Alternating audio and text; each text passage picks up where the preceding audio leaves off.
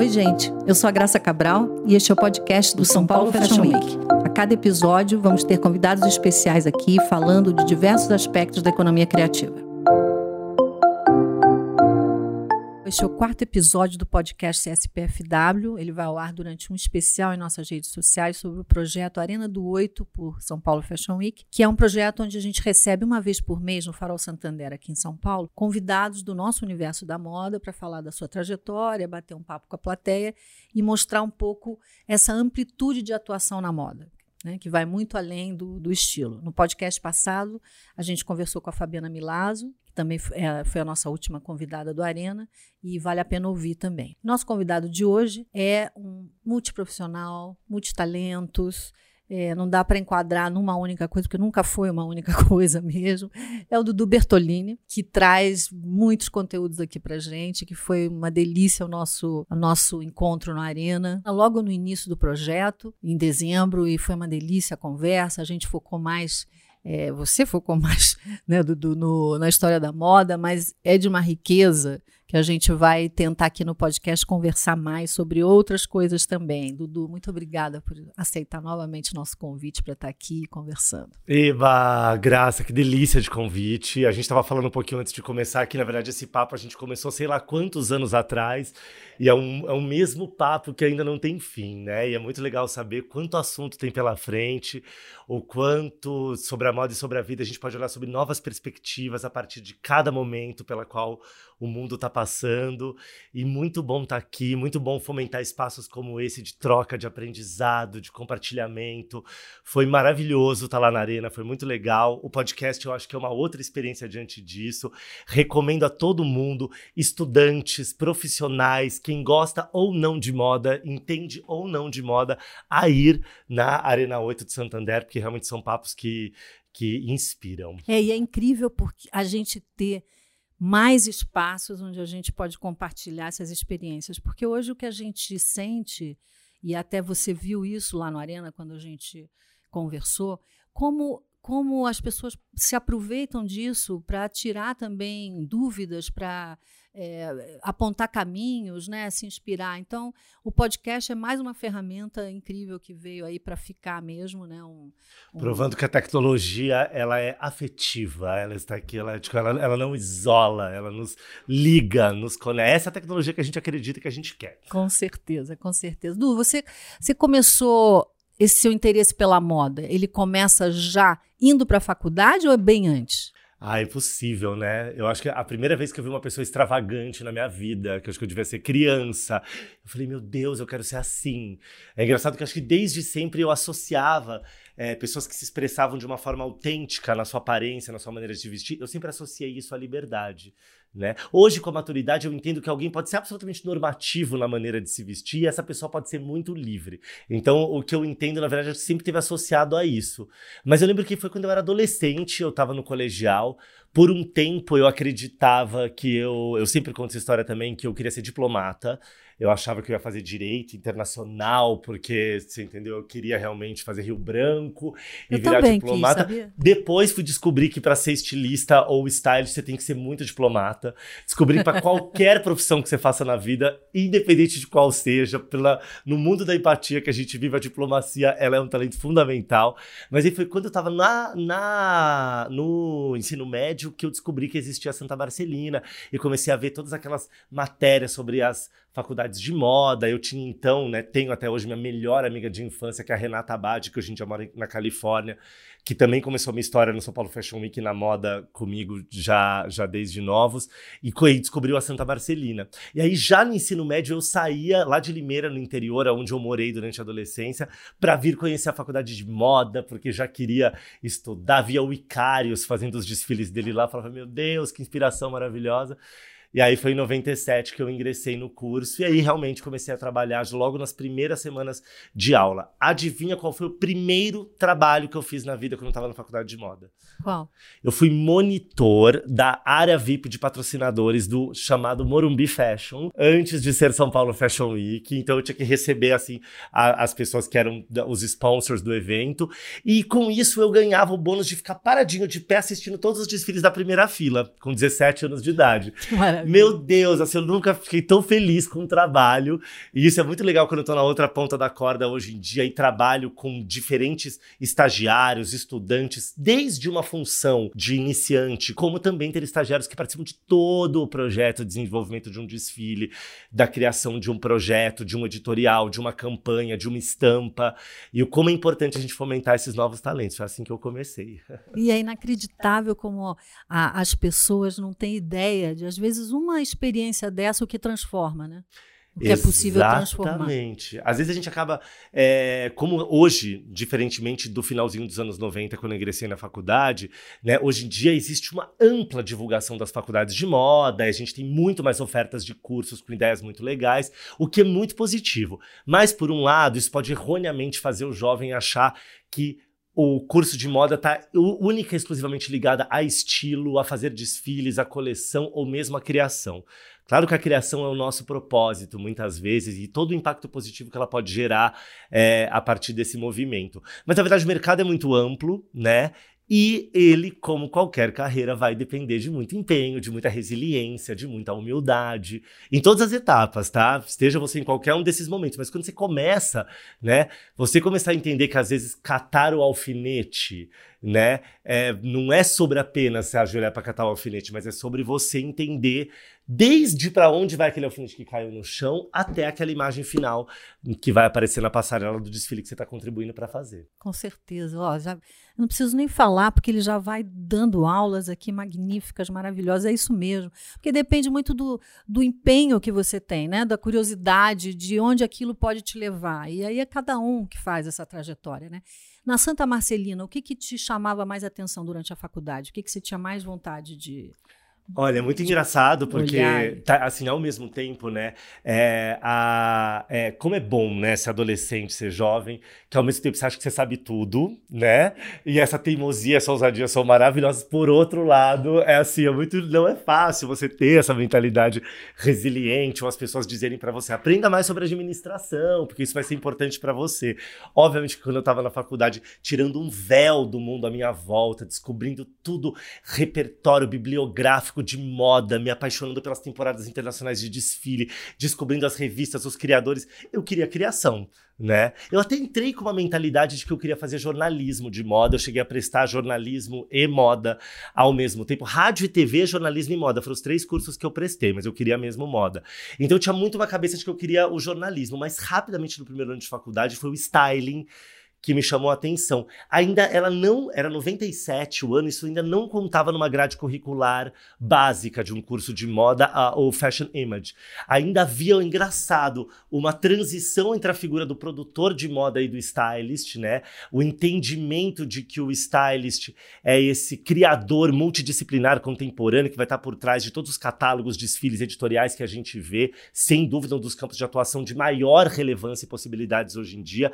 Mas engraçado que ainda não não havia tanto esse enfoque, mas o mercado estava pipocando nisso. Imagens de moda fantásticas sendo feitas, né?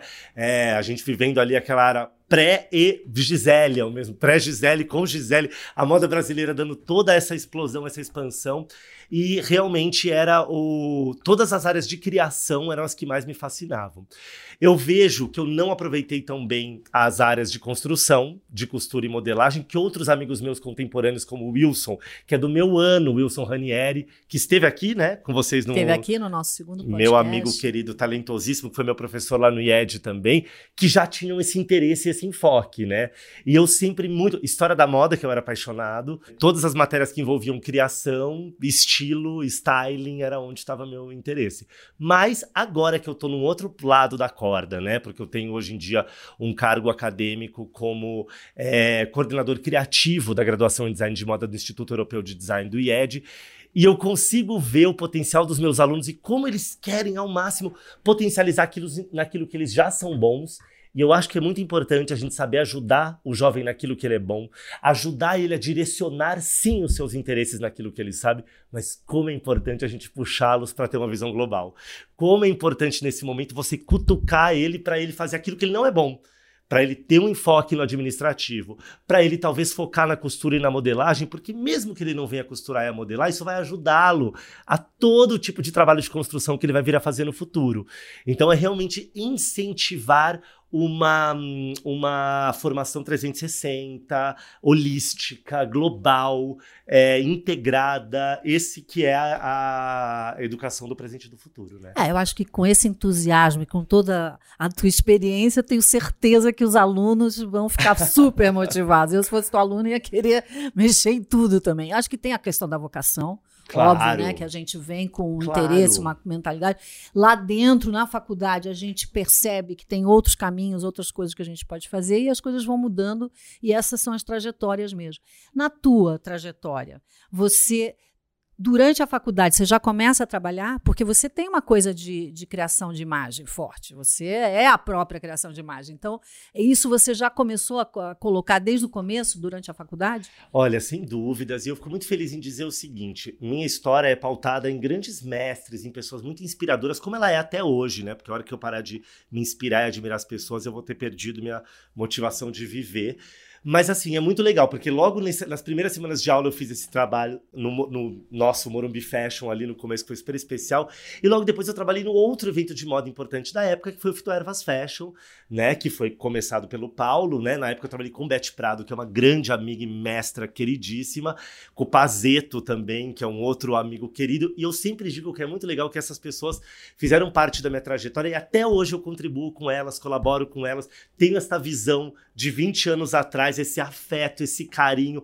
Ainda me sinto o estudante, o, o apadrinhado e me sinto também um amigo, né, de igual para igual. E, e eu acho que é muito bonito nesse mundo de hoje que a gente tem muitas conexões muito rápidas, às vezes a gente fica com uma memória um pouco curta. Eu acho que é muito importante para essas novas gerações lembrarem, não é bater cabeça apenas por respeito à idade, mas sim a trajetória de quem veio, de quem construiu as coisas antes da gente. É nosso papel fomentar esse lastro, essa memória. Então eu posso dizer que todos os meus mestres, os que eu tive, os que vieram antes de mim, eu sempre os reverencio e acho isso muito importante.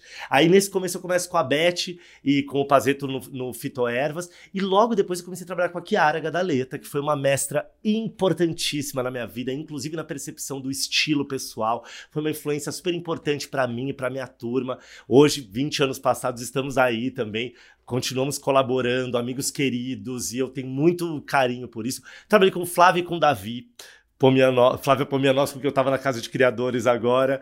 E só que é muito legal que eu lembro que nessa época eu fazia Santa Marcelina, eu trabalhava, eu saía, pegava o ônibus, vinha para o Itaim, trabalhava até 8 horas da noite e à noite eu ainda arrumava tempo para com a minha máquina digital eu comecei, eu fazia registros e eu mesmo fotografava os stylings que eu estava começando a fazer. De uma forma super espontânea, era justamente os anos 2000 e aquela ideia daquele futuro tecnológico dos Jetsons que a gente imaginava caiu por água abaixo e a gente começa realmente a resgatar tudo que já havia sido criado na moda, falando de anos 80 de novo. As pessoas assim, por que vocês estão falando disso agora? E a gente colocando no liquidificador todas as, as imagens de moda que haviam sido criadas até então. A gente falando em customização, cortando camiseta do avesso, colocando broche, meio rock and roll, meio punk, meio 80. E por trás dali eu acho que havia uma grande interpretação do que o mundo estava se tornando. E foi assim que, paralelamente, eu fui criando o meu portfólio individual e começando. Naquela época eu me juntei com os meus amigos, eu tinha 21 anos e eu fiz o Dois Fanzine, que era uma publicação independente de imagem. Eu fui de porta em porta com uma pastinha embaixo do braço, batendo, é, pedindo patrocínio para as pessoas. É, a gente não tinha internet, que hoje em dia é um, um veículo super democrático e horizontal. É, então, o que eu acho disso é que o mais importante para quem está começando agora é você ter a humildade de aprender com quem está aí, essa resiliência de cavar espaços de começar não é por baixo, não gosto dessa expressão, mas de aprender o ofício e ter a coragem, a ousadia de criar os palcos do seu próprio protagonismo. Isso às vezes é difícil, mas a gente tem muitas possibilidades democráticas hoje em dia também de poder dar o nosso recado e temos uma plataforma horizontal e democrática chamada internet que está aí para isso. Você acha que as novas gerações elas já não vêm assim com esse esse essa vontade de, de uma, dar uma assinatura, de ser autoral. Eu sinto isso no, nos mais, mais novinhos mesmo. Vamos falar de geração Z aí, que eles estão falando tanto, mas que tem uma vontade de, de já deixar uma marca. Acho absolutamente, eu sou totalmente fã das novas gerações, ela é de todo mundo que veio depois, assim como antes de mim, quem vem depois de mim também com muito respeito. Uma característica linda da, do, que vem dos millennials e, e nas gerações seguintes é que assim eles estão interessados nas trocas de quem veio antes, mas não que ela seja uma troca hierárquica, burocrática, que ela seja uma troca verdadeira. Isso, então é isso que eu busco também com as novas gerações, não eu me colocar num lugar de quem tem mais experiência do que eles, mas sim que a gente possa ter uma voz horizontal é, de verdade. Eu acho que essa nova geração chegou quebrando tudo. Eles já vêm. Eu sou da última geração do analógico para o digital. Eles já vêm com esse dispositivo digital hiperconectado. E eles já hackeiam questões que a gente estava patinando ainda antes, como questões de gênero, por exemplo, que eles já vêm muito mais desprogramados, muito mais distantes dessas caixas binárias, muito mais capazes de compreender os infinitos gêneros, ou gênero com uma, uma, uma concepção muito mais individual do que social e coletiva, sem precisar dar 300 nomes para isso. Então acho que eles já vêm com essa conexão. O que eu acho que é importante, que para eles é um desafio, é ir até o fim, é ir fundo, é não se desmotivar diante de tantos estímulos. E eu sinto que cada geração tem os seus seus diferentes tasks, seus diferentes desafios. Eu sinto que essa nova geração, ela facilmente, ela pode se, se perder, se desmotiva diante de tantos estímulos. E ela pode acabar tendo um DTH que parece mais coletivo de uma geração justamente por ela ter tantas influências e conectividade e tudo mais.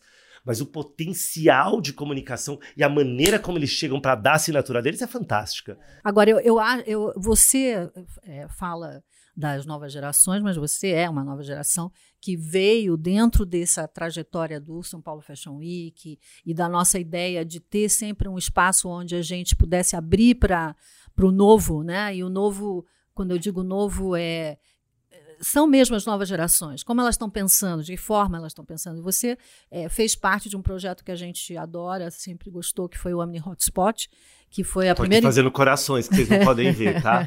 É. Que foi a primeira incubadora de moda, né? É, no mundo, assim, não tinha esse tipo de, de atuação ainda.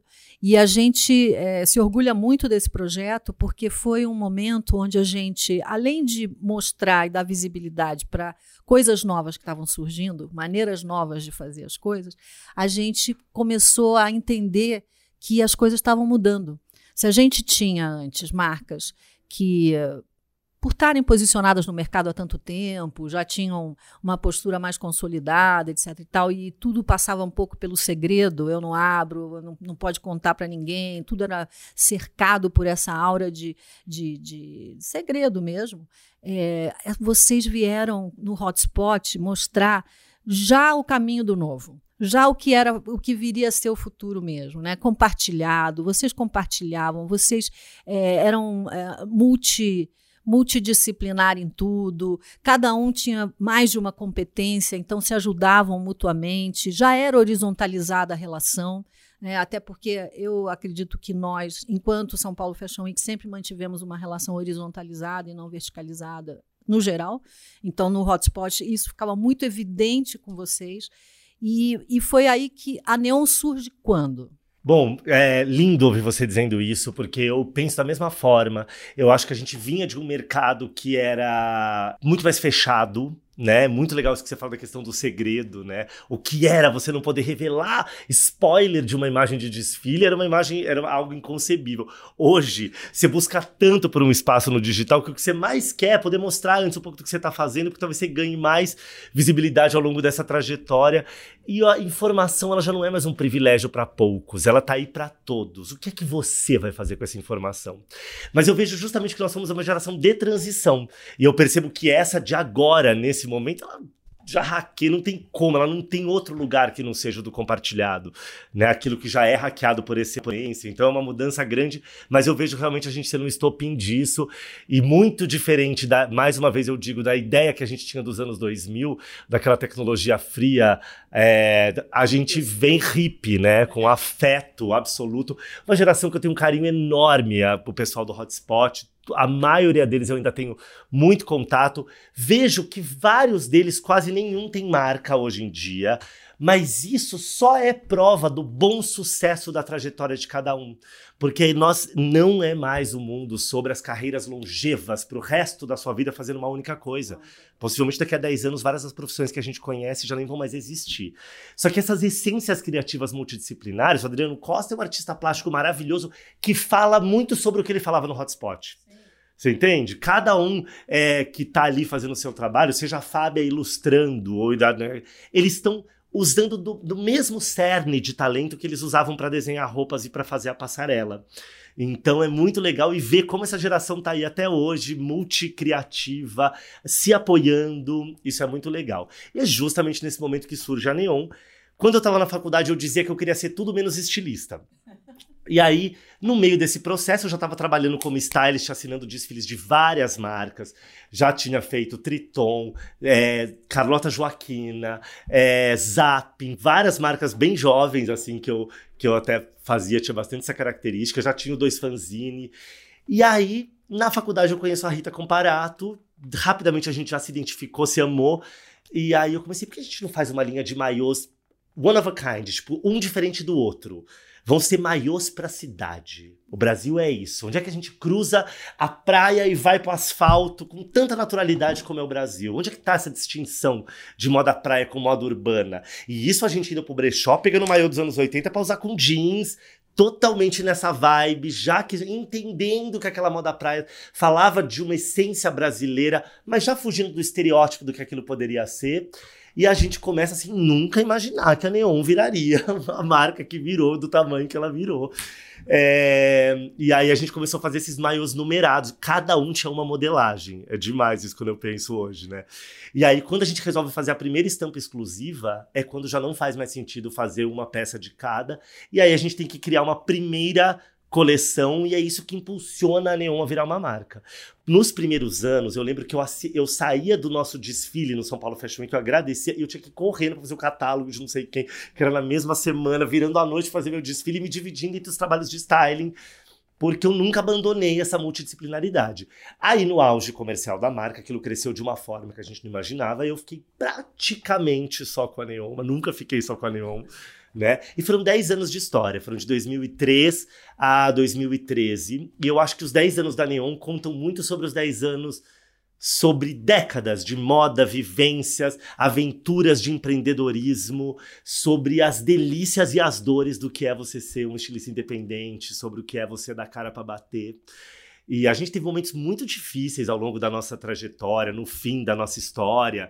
E a gente olha para trás, eu e a Rita, hoje, e a gente faria de novo igual, do jeito que tinha que ser. Igual, eu só não digo que a gente faria igual porque é, é tem que ser assim para que seja a história que ela é hoje, né? Senão, se fosse outra, a gente teria que ter tido a coragem de apostar, ter a coragem de ser quem nós somos. Mas é muito legal. E a Rita, diferentemente de mim, tem marca hoje em dia. Uma marca que tem a ver. Já pensa diferente, já está ligado aos novos modelos de negócios que eu já acho que são diferentes do que a gente propunha lá no Hotspot há 20 anos atrás, porque o mundo mudou muito e a gente pode falar mais disso aqui, sobre que mundo é esse hoje, que tipo de negócio é esse que dá certo hoje.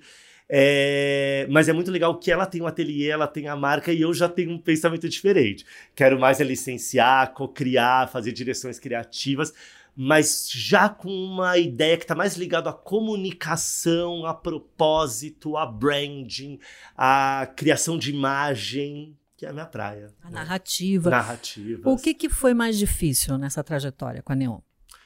Ah, gente, assim, né? Eu acho que é muito difícil ser um empresário, né? A gente tão jovens como a gente fez, a gente chegou a ter uma empresa com 20 funcionários, que nem é tanto, né? Pensando no que a gente tem de grandes indústrias, mas que virou, né? Com um comprometimento de sazonalidades que eu já não teria hoje, eu já faria isso num outro formato. Se eu fizesse nenhum hoje, eu lançaria ela por estampa, e eu faria um pequeno mix de produto para cada estampa que eu lançasse. Com a lucratividade de cada uma, eu faria a próxima. Quem, quem quer se candidatar aqui, ó, procurar o Dudu oh. para relançar a Neon desse novo jeito. A, a Rita já faz desse jeito, é. a Rita já faz lindamente, assim, desse, nesse formato. E na nossa época as pessoas diziam assim: não, expansão comercial. Lógico que já tinham várias pessoas que nos orientavam de outra forma, mas é como você vai indo dentro. É um grande mérito a gente ter saído daquela incubadora do hotspot de ideias e a gente ter virado numa marca que foi desejada do Pará ao Rio Grande do Sul ter uma roupa estampada com ticket médio altíssimo fazendo seda pura como a gente fazia, com três pontos de venda em cada uma dessas capitais. Quando que a gente imaginou que a gente tem gente fazendo fila na porta do showroom para comprar uma roupa que era feita com tanta personalidade. Ah, e todo mundo aguardando o desfile da Neon, todo mundo queria saber o que vinha, né? Tinha essa expectativa. Exatamente. E assim, rapidamente também, devido a decisões que várias aconteceram, a gente, poxa, contraiu dívida, a, o negócio ficou contraproducente, o que é o grande desejo por uma roupa marcante, como a moda mostra dentro de sua trajetória sempre, depois pode virar justamente aquilo que as pessoas estão cansadas de ver que é o seu trabalho. Como é que você encontra encontra dentro disso. É, isso é muito importante para qualquer um que trabalha com moda. Essa onda da moda, ela já é o que ela é desde que o mundo é mundo. Isso é um reflexo antropológico. Então, se a gente já entra entendendo que aquela onda que bate demais na gente naquele momento é justamente para onde vai vir o recuo da maré depois, você já está mais preparado para isso. Você entende que a moda ela é uma interpretação do mundo à nossa volta. Então, você, como estilista, você está interpretando esses desejos para que essa roda vire. Só que, ao mesmo tempo, neste mesmo mergulho, você está descobrindo quem você é. Você está descobrindo seu universo pessoal criativo e isso não é uma marola.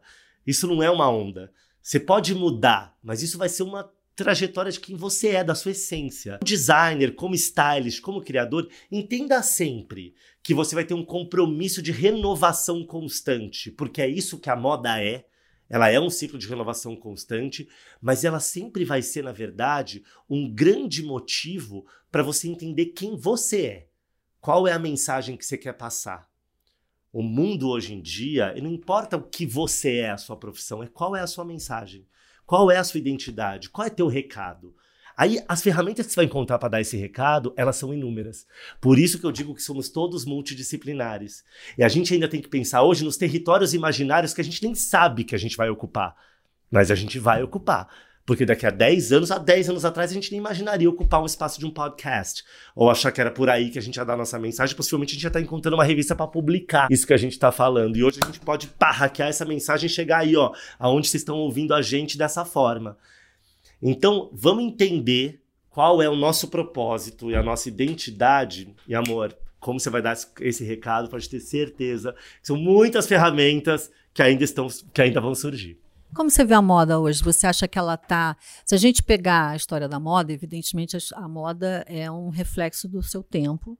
E, e, os criadores eles trabalham nesse limite do sonho né, e das propostas que vêm é, te inspirar de alguma forma a assumir vários personagens aí ao longo do, do caminho.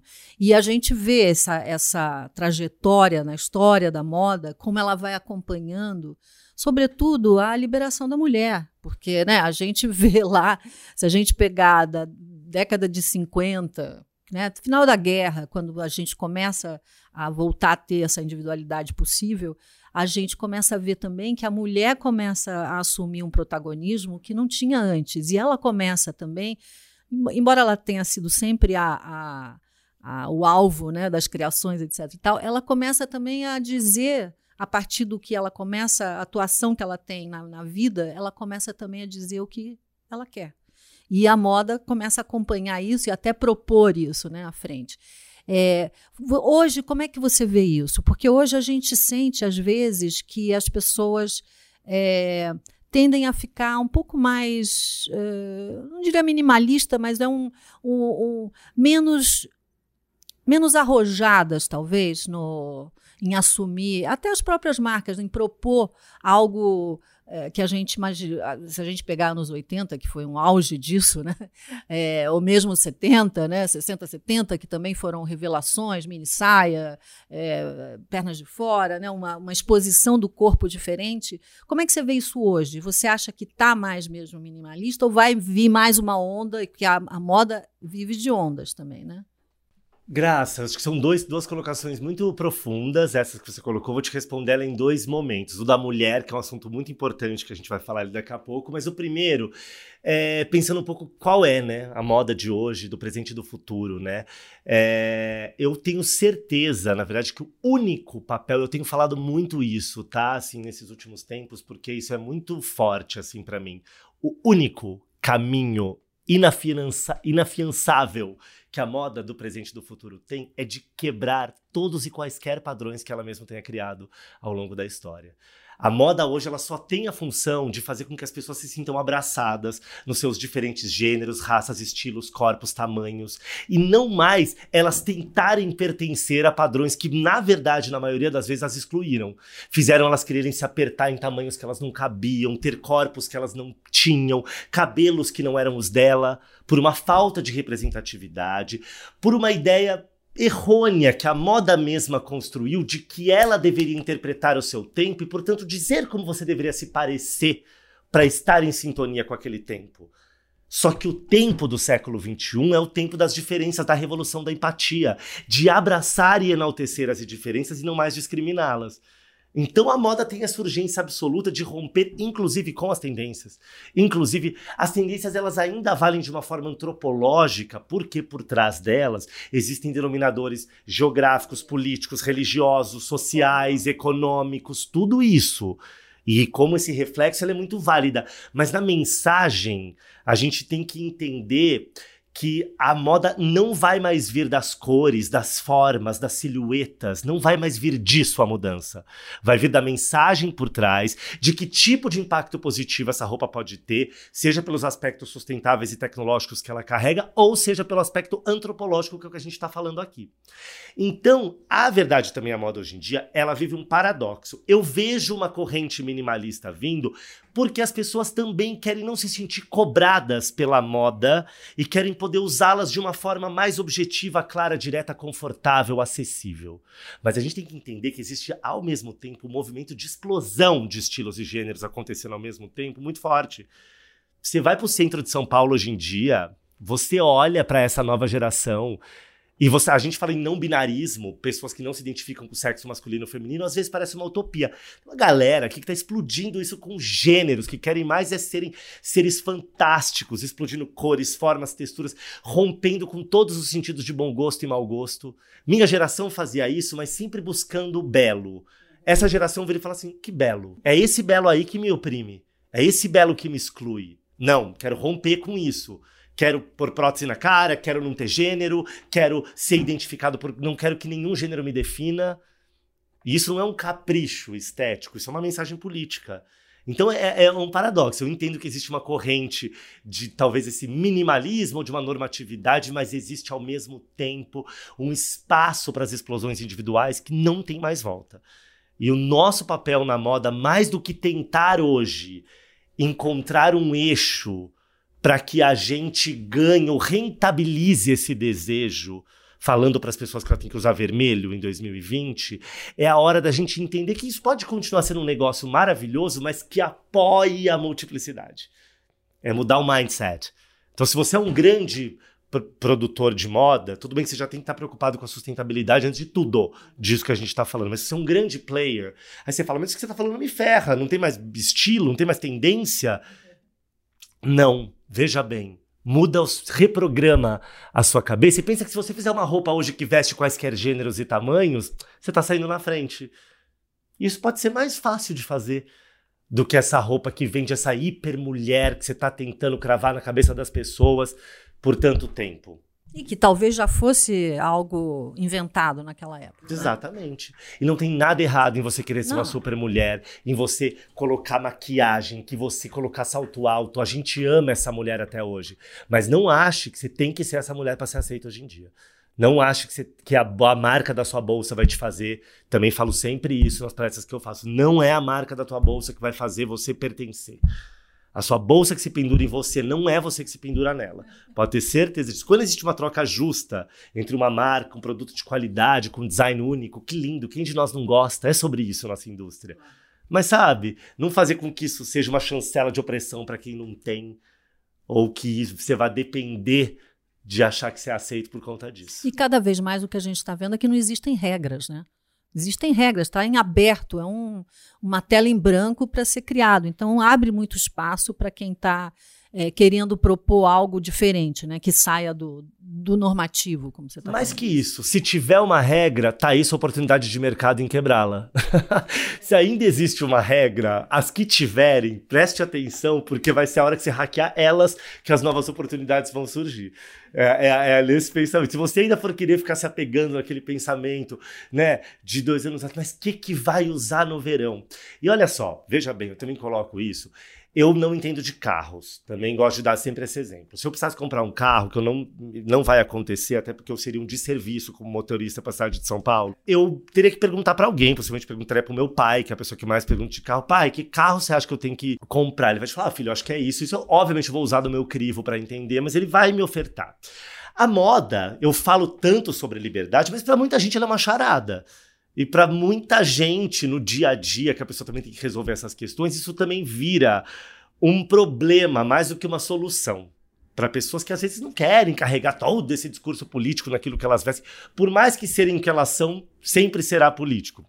Então, também é nosso papel ajudar essas pessoas a entender coerência, harmonia. Acho tão bonitinho que meu pai usa a tabela da Glória Calil para combinar o terno com a gravata, fica lindo tá? Nem a Glória gosta tanto de fazer a tabela, mas ela sabe que ela é boa disso. E ela sabe que a que ela fez é a melhor que tem. Até hoje, os amigos do meu pai executivo também usam a tabela de terno da Glória Calil. Eu acho isso o máximo.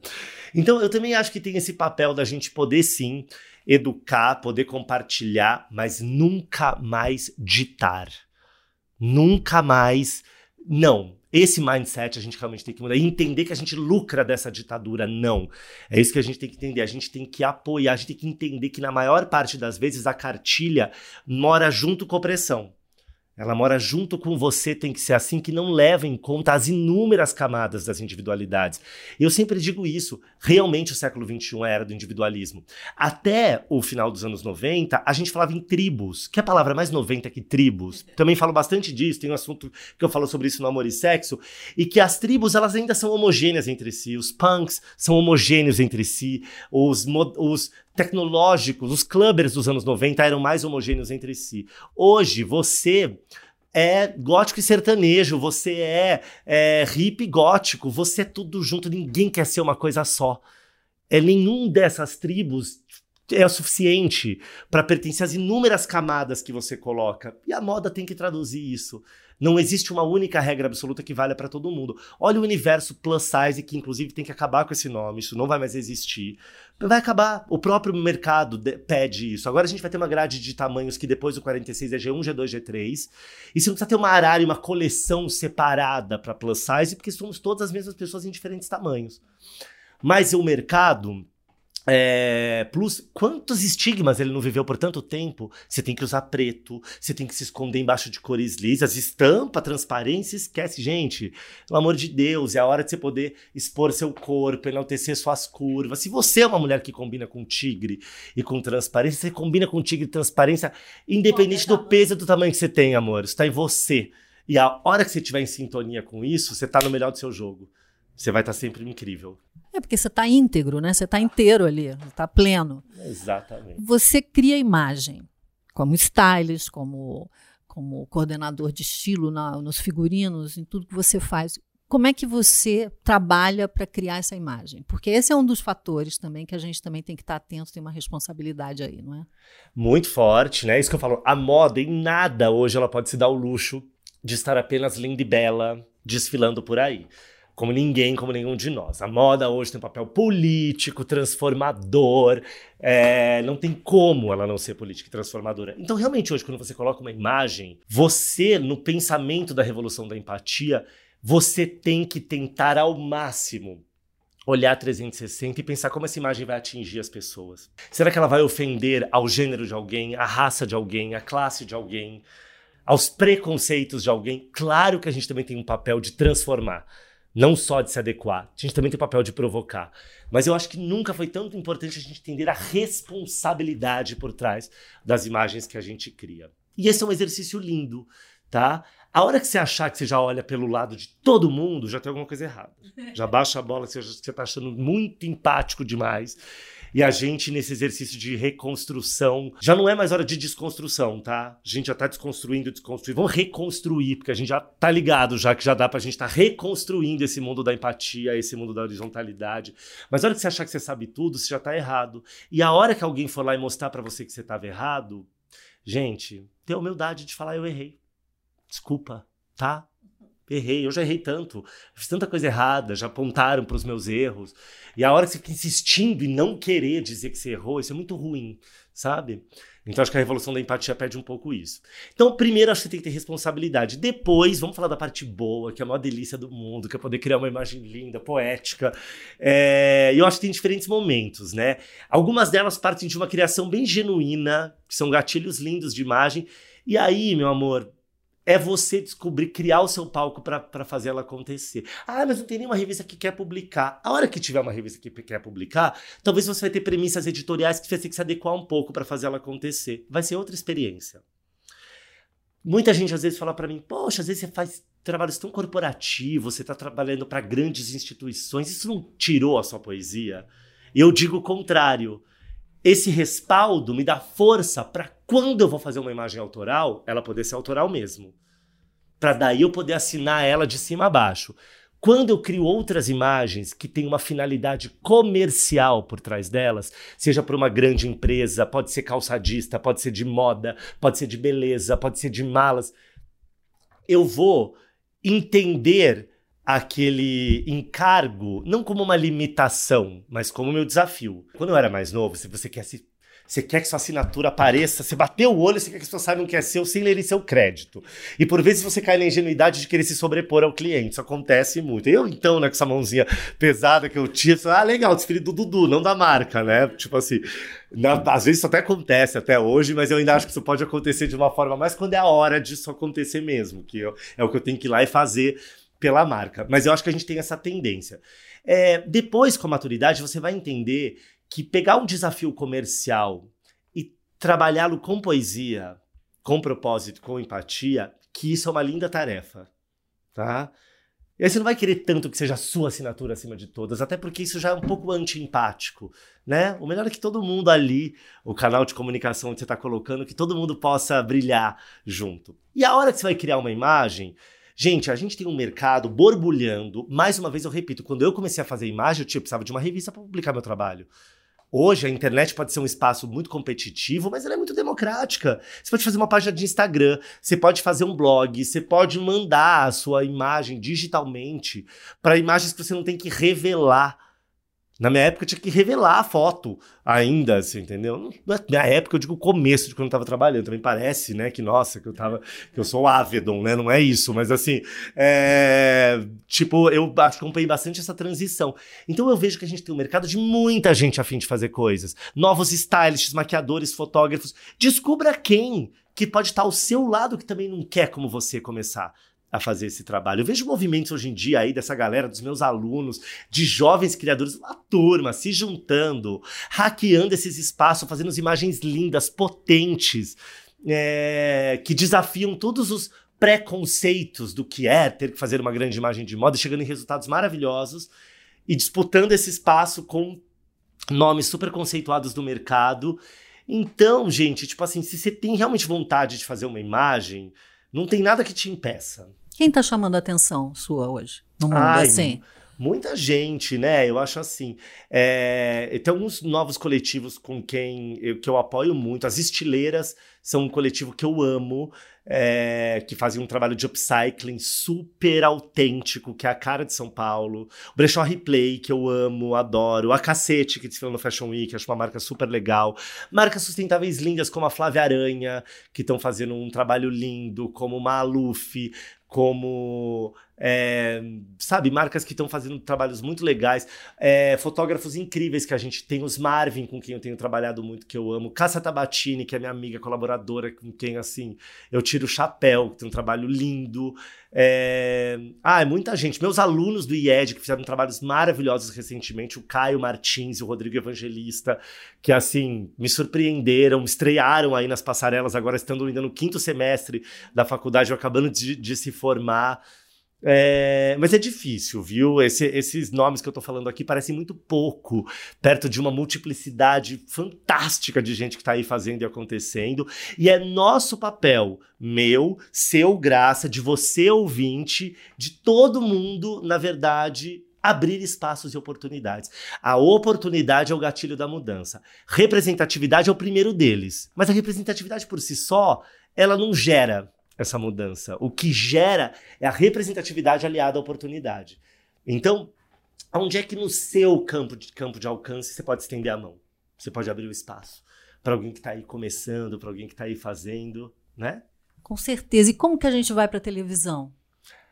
É outro capítulo aí que você coordenou junto com tudo isso que você faz. Você participou de um reality, não foi? E depois teve o convite do Amor e Sexo. Foi assim ou teve outras etapas aí no caminho? Olha, foram várias etapas, né? Eu realmente, assim, acho que a TV complementou muito, assim, disso do meu trabalho que eu chamo de comunicador de moda, né?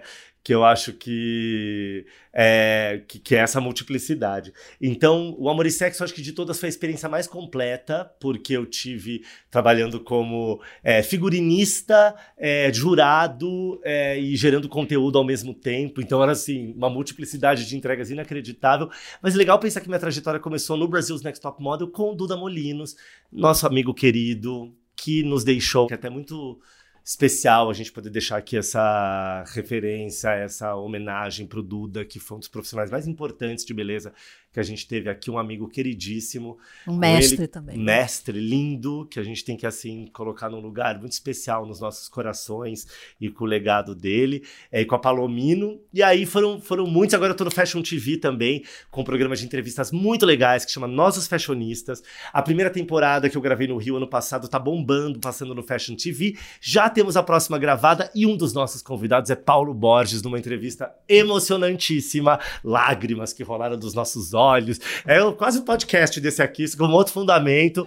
E aí a gente vai avisar vocês pra vocês assistirem, que deve estrear aí até o final do ano essa nova temporada. Muito assunto, né, Graça? Muito. Se deixar, a gente não acaba mais. Gente, tem que acabar esse podcast, não dá. Você não sabe, as pessoas estão aqui, vocês vão falar até quando. Você entendeu? Mas é, mas é um desafio. A TV você acha que é mais desafio? Por exemplo, no Amor e Sexo você tinha que se envolver com os figurinos, você que você tinha uma provocação ali, né? Não era só um figurino normal de uma TV. Nossa, eu com um orgulho absurdo que a gente teve no momento em que a gente estava de entregar um programa absolutamente político, absolutamente representativo, bancar esse programa político. Antônio Amâncio, meu diretor, roteirista final, criador do Amor e Sexo, Dani Glazer, minha diretora, e minha musa, mestra mana, Fernanda Lima, queridíssima, que são pessoas assim, que eu agradeço demais, porque também souberam ver em mim, acreditar em mim e me provocar coisas que nem eu sabia que eu poderia fazer.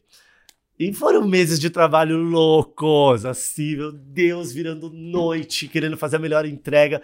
E um orgulho na mesma proporção e tamanho que eu tenho de ter feito essas três temporadas. E sim, de todas as experiências da TV, essa foi a mais complexa, mais completa, com a mensagem mais potente e mais multidisciplinar, como eu imagino. E ao mesmo tempo você ter uma plataforma de tanto alcance como a TV aberta, como a Globo, como um programa que tem esse carinho e esse lastro da audiência. É, e você entende a responsabilidade que é ter, né? Se a gente fala da responsabilidade das imagens, o que dirá a responsabilidade das palavras, né? Que a gente tem hoje em dia no, no nosso poder de comunicadores que somos. E eu fico muito feliz de ter usado esse espaço para dar um recado no qual eu acredito demais. Um recado lindo, muito bem dado, inclusive. O programa era sempre muito bom. Voltando então para a gente fechar, você ia responder em duas etapas aquele longo yes. discurso que eu fiz sobre a trajetória Ai, feminina, a mulher nesse papel, essa liberação da mulher que foi levando até os dias de hoje. Você ia falar sobre isso. Tá? Ai, que assunto maravilhoso, urgente, né? Não que eu precise falar, porque as mulheres falam por si só, né? Quando a gente fala em lugar de fala hoje em dia, o bom é que a gente tem mulheres como você, como você, como vocês que estão nos ouvindo, potentes, incríveis, únicas, que não precisam de homem, nem gay, nenhum para falar por vocês, né? Porque vocês têm essa, uh, essa voz, mas é papel de todos nós entender essa luta. E no caso da moda, eu acho, Graça, que a, as melhores evoluções que a gente teve na história da moda, principalmente nos últimos 120 anos, vem da emancipação feminina, né? Então, realmente, pós Segunda Guerra, né, a gente tem uma, a gente um ganho de liberdades enorme que culmina com os anos 60, né? Criação da mini saia com a pílula anticoncepcional, né? Uma mudança muito grande de comportamento, mas eu acho que as sufragistas, né, assim, a revolução industrial no século XIX, né, a gente vê um retrocesso das pessoas usando, voltando a usar corset e crinolina, né? E ao mesmo tempo as mulheres, a Amanda Bloomer inventando cirola para poder andar de bicicleta. E a primeira vez que essa mulher fez isso, ela foi apedrejada, gente. As pessoas andaram atrás dela, quiseram prender ela. Entendeu? Tipo assim, isso a gente tá falando do final do século XIX, era vitoriana, e essa mulher tendo a coragem de querer poder ganhar mais liberdade na rua, sabe? Então é um movimento de libertação fantástico. É, ao mesmo tempo, né, que eu não consigo parar de pensar que a gente nasce, nascemos nus que a gente não se vestiu por vergonha alguma, a gente se vestiu para proteger os nossos corpos do frio, do calor e de machucados, só que rapidamente a gente quis colocar na roupa todas essas camadas de opressão. Como é que a gente conseguiu, na Idade Média, ter a audácia de fazer mulheres usarem cintos de castidade? Houve um momento em que os, a, o clero mandava as mulheres loiras pintarem o cabelo de preto porque diziam que as loiras incitavam o desejo dos homens. Que absurdo! Como as mulheres foram trancafiadas e escravizadas e subjugadas por tanto ano, e como a moda ajudou nesse processo. E como, através de movimentos que vêm dos sufragistas até hoje, essa mesma moda que hoje tem que garantir à mulher o desejo de que, se ela quiser sair nua na rua, ela não ser julgada, objetificada por isso. A garantia de que ninguém vai tocá-la se ela não quiser ou assim consentir. Mas principalmente que ela não vai ser julgada por ninguém, nem por outras mulheres sabe? Eu acho que a gente entender que a gente não pode aceitar nenhuma moda que não esteja absolutamente de acordo com discursos de igualdade de gênero, de liberdade feminina e dessa luta contra a opressão feminina, a gente não pode assinar embaixo dessa moda. E ela é tão complexa que a gente tem que entender que, inclusive, Sim, você pode ser feminista e pode ser feminina, mas se pergunte o que é ser feminina. Os conceitos do que é ser feminino, eles têm que ser absolutamente colocados em xeque hoje em dia. E se você é uma mulher que não gosta de se maquiar, se você é uma mulher que usa vários elementos que podem ser entendidos no mundo binário como masculinos, isso não quer dizer que você não é feminina. Não mora aí a feminilidade. Então vamos todos nós homens, mulheres, trans, não binários, entender o feminino como uma força fluida, potente, transformadora e que pode estar presente em qualquer tipo de cara, estética, corpo, raça, gênero, estilo. E viva as mulheres, viva a liberdade, essa é moda que a gente quer. É maravilhoso. A gente podia ficar aqui duas horas a mais nesse podcast ou mais um dia inteiro, porque realmente o assunto não falta, ele é maravilhoso. E a gente vai. Tem muito conteúdo aqui para absorver. Eu acho que vocês vão ter o privilégio dessa aula com Dudu Bertolini nesse podcast que foi fantástico aqui. Queria te agradecer mais uma vez por você estar aqui com a gente. Eu que agradeço é... imensamente por esse espaço, por essa parceria, por esse carinho. Portas sempre abertas, que venham os próximos. Sempre encontros maravilhosos com você. Obrigada. E você que nos ouve, não esqueça de passar nas nossas redes sociais para saber mais sobre o que foi esse primeiro semestre do Arena do 8 por São Paulo Fashion Week. E eu aproveito para contar que o nosso próximo convidado em agosto é o estilista Alexandre Hershkovich imperdível também. Espero vocês. Beijos!